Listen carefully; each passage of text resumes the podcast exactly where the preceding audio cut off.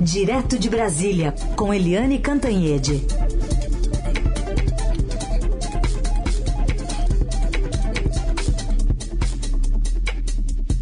Oi, Eliane, bom dia. Bom dia, Raíssa e Carolina, ouvintes. Bom dia, Eliane. Vamos então é, olhar para esse 8 de janeiro, um balanço que é possível fazer neste 8 de fevereiro, até com a fase de ontem, né, a quinta da Lesa Pátria, que prendeu quatro oficiais da Polícia Militar do Distrito Federal. É, exatamente. A gente tem um mês, um mês do, do mais audacioso ataque às instituições brasileiras, porque foi um ataque não de palavras é. e ameaças, mas sim um ataque real, uma invasão do Palácio do Planalto, da sede do Congresso Nacional, da sede do Supremo Tribunal Federal, ou seja, um ataque objetivo, prático, é, às sedes dos três poderes.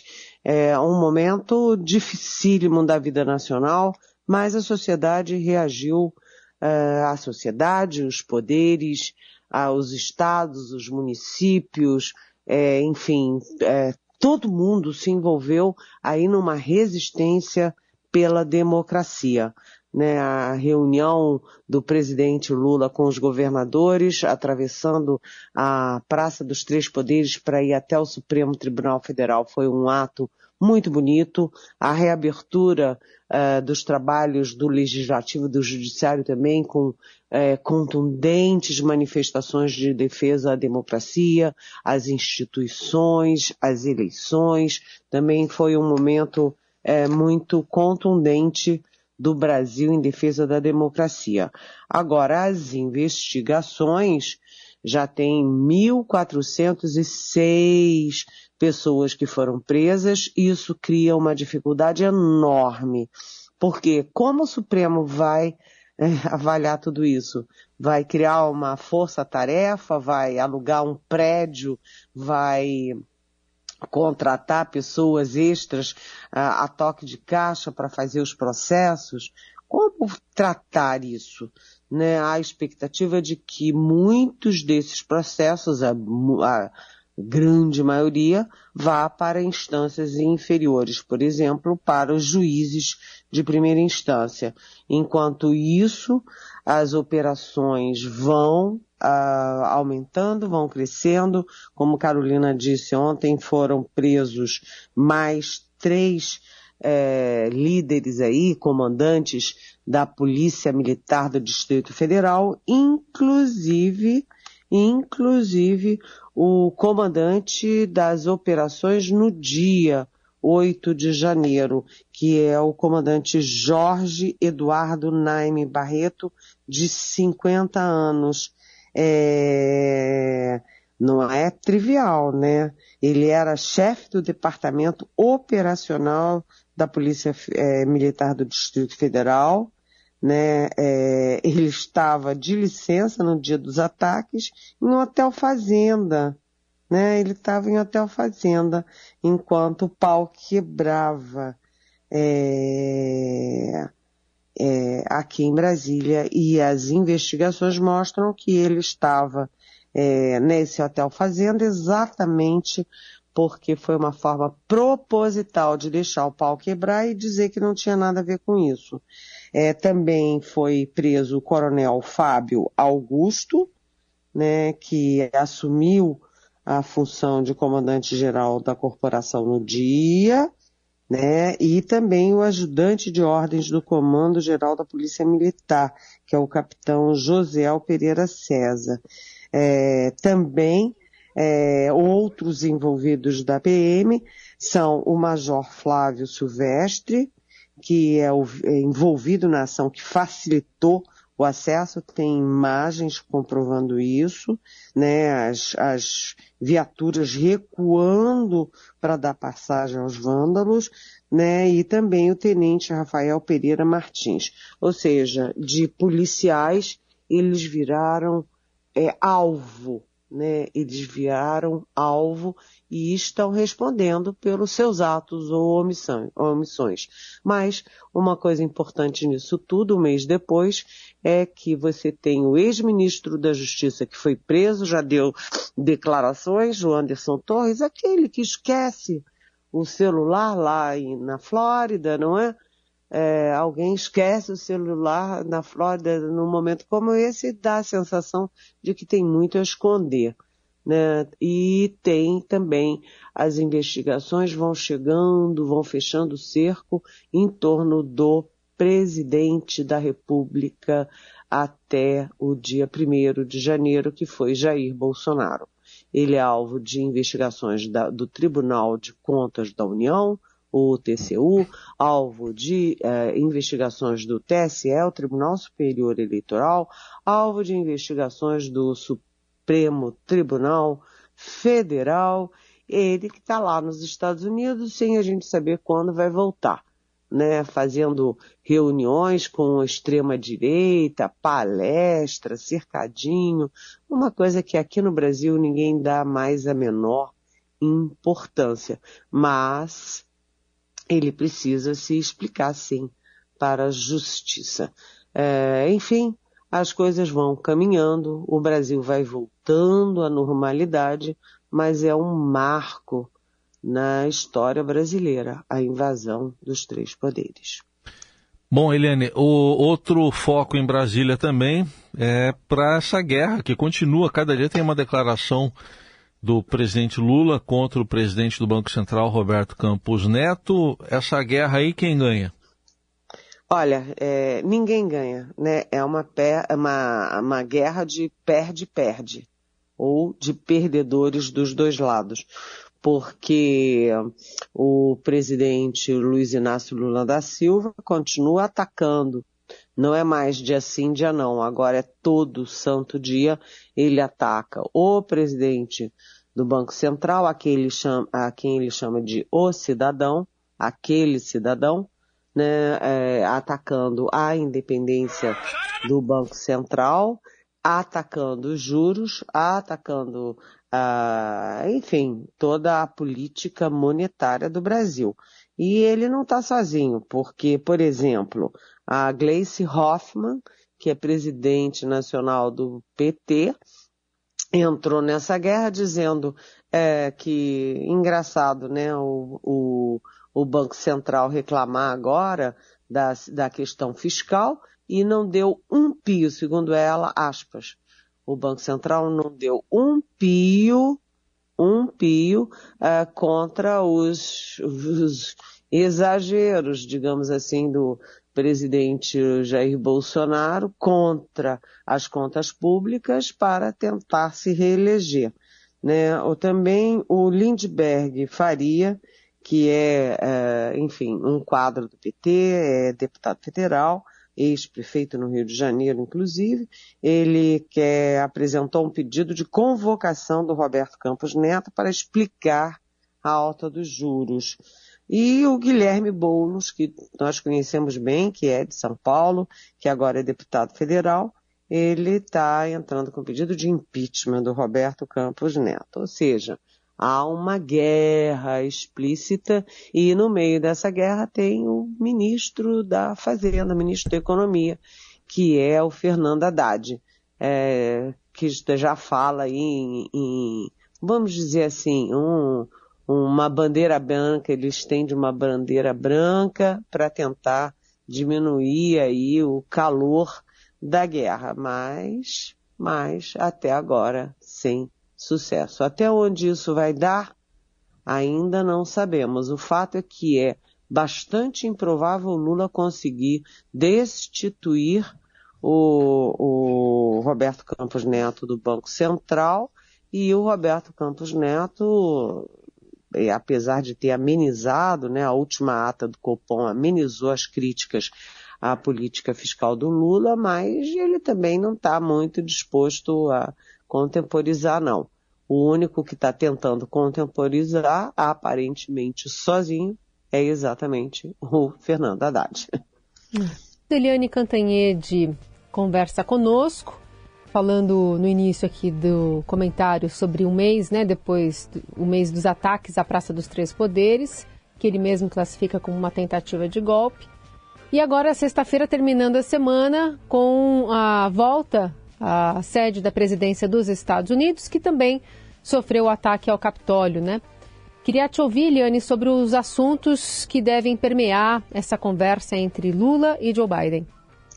Pois é, o presidente Lula continua numa investida internacional também, né? A primeira viagem dele foi à Argentina, depois ele foi ali na vizinha, no vizinho Uruguai, né? Ele tem recebido, por exemplo, o premier alemão, uh, que é exatamente o nosso maior parceiro comercial na Europa, e ele hoje recebe a ministra da Europa e dos Negócios Estrangeiros da França, Catherine Colonna.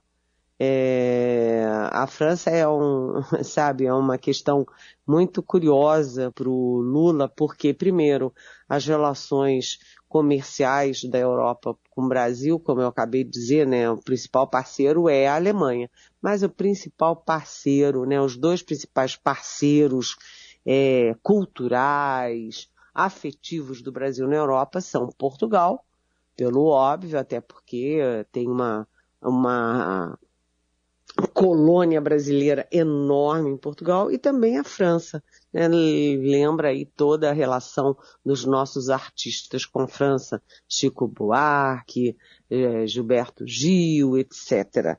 É, então é importante e o Lula tem um, aí um, um, um, problema com a França, porque o Lula fez um, toda uma aliança estratégica com a França nos primeiros mandatos, quando o presidente da França era o Nicolas Sarkozy, e inclusive todo o programa de renovação uh, dos submarinos brasileiros, o ProSub, que é super importante, que é um programa muito caro, muito sofisticado, todo esse programa dos submarinos é em aliança com a França. Mas o, o, o Lula tem uma certa, uma certa mágoa porque ele organizou, ele, né, o Brasil e a Turquia fizeram toda a negociação para o acordo nuclear do Irã e o Sarkozy tinha um acordo com Lula de aprovar no Conselho de Segurança da ONU e na, no dia de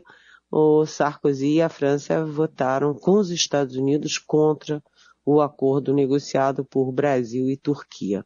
Então vamos ver como é que é esse recomeço das relações do Lula com a França. E nos Estados Unidos, claro, os Estados Unidos ainda a maior potência, apesar dos sacolejos ainda a maior potência, né, é, a maior potência econômica, a maior potência bélica, a maior potência nuclear. Então, e é aqui, né, no nosso continente das Américas. Então, os Estados Unidos, obviamente, é importante para todos os países do mundo e muito importante para o Brasil. E o Biden abre novas perspectivas de é, cooperação, de entendimento, de relação Brasil-Estados Unidos. Isso é importante. Ontem eu estava vendo o State of Union, que é a, a declaração, né, a mensagem de início do ano do Biden para o Congresso americano. Ele foi é, o tempo inteiro aplaudido de pé. Né? Ele abria a boca e toda, todo o Congresso levantava e aplaudia de pé. Foi bastante contundente a participação do Biden no Congresso para demonstrar força política. E hum, a agenda dos dois, do, do Lula e o Biden nos Estados Unidos, é uma agenda poderosa, como é a relação, como obrigatoriamente é a relação dos dois países. São acordos na área de meio ambiente, por óbvio, acordos na área militar e de defesa, por óbvio, acordos na área de agricultura, por óbvio, o comércio bilateral, mas tem aí questões que são complicadas. Né? Uma delas é a questão da uh, invasão da Rússia na Ucrânia, porque os Estados Unidos lideram a resistência, a reação contra a Rússia, E a posição do Brasil, já com o Bolsonaro e continua com Lula, é uma posição quase neutra. Né? O Lula vira e mexe, diz que a culpa é também da Ucrânia. Né? E o Brasil é parte dos BRICS, junto com a Rússia, tem dificuldade em se posicionar claramente contra uma invasão que é uma invasão criminosa que já matou muitos milhares de ucranianos. Então esse vai ser o calo ali na conversa. Mas eu diria para vocês, Heisen, Carolina e ouvintes, que o forte desse encontro Lula-Biden será exatamente a resistência democrática no mundo onde os ataques contra a democracia foram feitos nos Estados Unidos, no Brasil e crescem mundo afora. A democracia vai estar no centro da pauta de Lula Biden. Muito bem. Eliane, outro assunto importante do dia, hoje a ida do uh, do ministro da Defesa, José Múcio, com os comandantes militares para a, uma operação em Roraima contra o garimpo ilegal. É, eu acho importante você trazer isso, sabe, Heisen, porque é, tem muita coisa acontecendo, no mundo, né, no nosso Brasil. Ontem mesmo, o Rio de Janeiro debaixo d'água. A gente sabe o que, que acontece no Rio de Janeiro debaixo d'água, uh, com os ralos todos entupidos pela sujeira, as pessoas jogam lixo na rua, é, sabe? É sempre muito desolador. Eu tenho amigos que trabalham na, na Globo no Rio, né? Tava tudo, em, é, sabe, inundado em torno da Globo ontem à noite, as pessoas com dificuldade de voltar para casa, enfim, é... Então, é, tudo isso pode desviar a atenção de um caso que a gente não pode desviar a atenção nesse momento, que é exatamente a proteção dos Yanomamis, a proteção das reservas, das crianças, das mulheres que têm sido estupradas, engravidadas por gravideiros, garimpeiros ilegais. E aí o ministro da Defesa e os comandantes de Exército, Marinha Aeronáutica vão lá ver como é que está essa operação de retirada de garimpeiros ilegais das reservas Yanomamis. Né? Eles que comprometem o presente e o futuro uh, da, da nação Yanomami, dos povos originários do Brasil, até porque isso não acontece só nas terras Yanomamis, né? Foi uh, muito estimulado no governo Bolsonaro para todas as terras indígenas. O Bolsonaro, na verdade, achava que índio queria celular e internet, e ele queria era acabar com as reservas e abrir, escancarar tudo para todo tipo de exploração. Né? Então, vamos ver como é que está esse processo de tirar os garimpeiros. Os garimpeiros estão reclamando que estão sem condições de sair, porque o espaço aéreo está fechado, porque os aviões que têm acesso estão cobrando fortunas, porque as áreas todas estão muito vigiadas, a, a locomoção na Amazônia não é fácil, né? Então tem que garantir também. Se eles têm que sair de lá, eles têm que ter garantia de como sair de lá, porque eles também são cidadãos brasileiros, também são pobres, também têm é, direitos. Então é preciso toda a prioridade, prioridade máxima para os garimpeiros, sem crueldade com os garimpeiros. A prioridade são os Yanomamis mas os garimpeiros também precisam de um olhar. Muito bem, assunto que a gente vai continuar acompanhando com Eliane Cantanhede e amanhã a partir das nove ela está de volta. Eu reforço que esse comentário fica disponível para você ouvir nas plataformas digitais do Estadão já já em formato podcast. Obrigada, Eliane. Um beijo, até amanhã.